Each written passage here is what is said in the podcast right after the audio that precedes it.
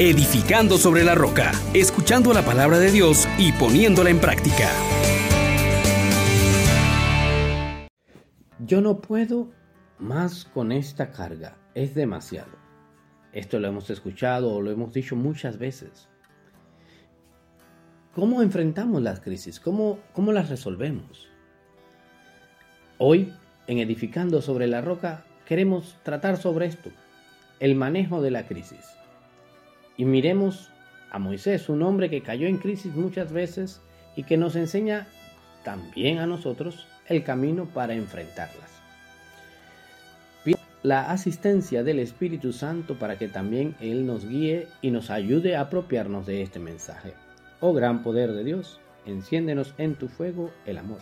Oh Espíritu, que viene de lo alto, llénanos de Dios. Oh Espíritu, óleo santo, úngenos en el amor. Miramos hoy el texto del libro de los números capítulo 11, versículo del 4 al 15. En aquellos días los israelitas se quejaban diciendo, ¿quién nos diera carne para comer? ¿Cómo nos acordamos del pescado que comíamos gratis en Egipto y de los pepinos y melones, de los puerros, cebollas y ajos? Pero de tanto ver el maná ya ni ganas tenemos de comer. El maná era como la semilla del cilantro y su aspecto como el de la resina aromática.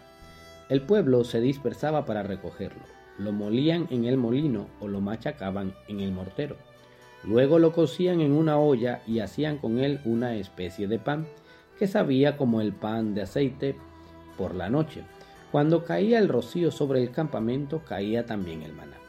Moisés oyó cómo se quejaba el pueblo, cada una de las familias a la entrada de su tienda. Eso provocó la ira del Señor y Moisés, también muy disgustado, le dijo al Señor, ¿por qué tratas tan mal a tu siervo?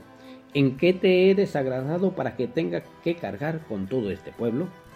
¿Acaso yo le he concebido o le he dado a luz para que me digas, toma en brazos a este pueblo como una nodriza a la criatura y llévalo a la tierra que juré darle a sus padres? ¿De dónde voy a sacar yo carne para repartírsela a toda la gente que me dice llorando, queremos comer carne? Yo solo no puedo cargar con todo este pueblo, pues es demasiado pesado para mí. Si me vas a tratar así, por favor, quítame la vida y no tendré que pasar tantas penas. Palabra del Señor. Te alabamos, Señor. Queridos hermanos, hoy de verdad que este momento tan duro que le pasa a Moisés también nos pasa muchas veces en la vida cuando tenemos responsabilidades sobre otras personas y que nos exigen y que nos piden aquí el esposo, la, la madre, los hijos, el trabajo y en un constante momento de queja se siente uno tan presionado, tan cargado que no sabe qué hacer. Y miramos la experiencia de Moisés. Moisés se ve abrumado por la queja y también se deja contagiar por el malestar de toda la comunidad. La impaciencia del pueblo va contra él. Se han olvidado de todo lo que Dios ha hecho por ellos y de lo que a través de Moisés han experimentado. Obviamente le llega el desánimo y está tentado a echarlo todo a rodar ya no más, me quiero morir.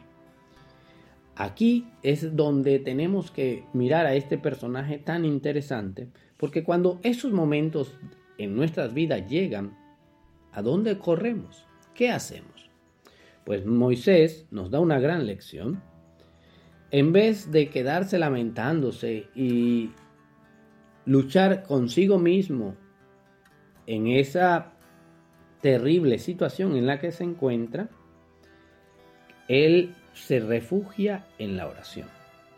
Una oración, claro, muy humana, muy sentida, en la que confronta a Dios, en la que se atreve a cuestionarle, ¿por qué me tratas de esta manera? ¿Qué te hice para yo experimentar esta situación de crisis tan fuerte? Y hermosamente hay algo que tendremos que aprender de Moisés. La declaración de humildad, yo solo no puedo cargar con todo este pueblo. Hay una petición, si me vas a tratar así, más vales que me hagas morir. Hoy, ante la crisis, tenemos la opción de lucharla solos o de recurrir al Señor. Más adelante en el texto veremos cómo Dios le ofrece una solución de poder pedir auxilio, de delegar funciones. Y esto pues le va a permitir un trabajo más llevadero. Pidamos también nosotros la gracia de que en los momentos de crisis busquemos el auxilio del Señor. Señor Dios nuestro, hoy nos presentamos delante de ti sabiendo que tenemos dificultades, tenemos crisis y desde lo hondo acudimos a ti, porque sabemos que quien acude a ti no queda nunca defraudado, porque eres tú, Señor, el que atiende nuestras necesidades y que lleva a feliz término todos nuestros proyectos. Y la bendición de Dios Todopoderoso, Padre, Hijo y Espíritu Santo, descienda sobre ustedes y permanezca siempre. Feliz día. Les exhortamos, hermanos, por la misericordia de Dios, que pongan por obra la palabra y no se contenten solo con oírla.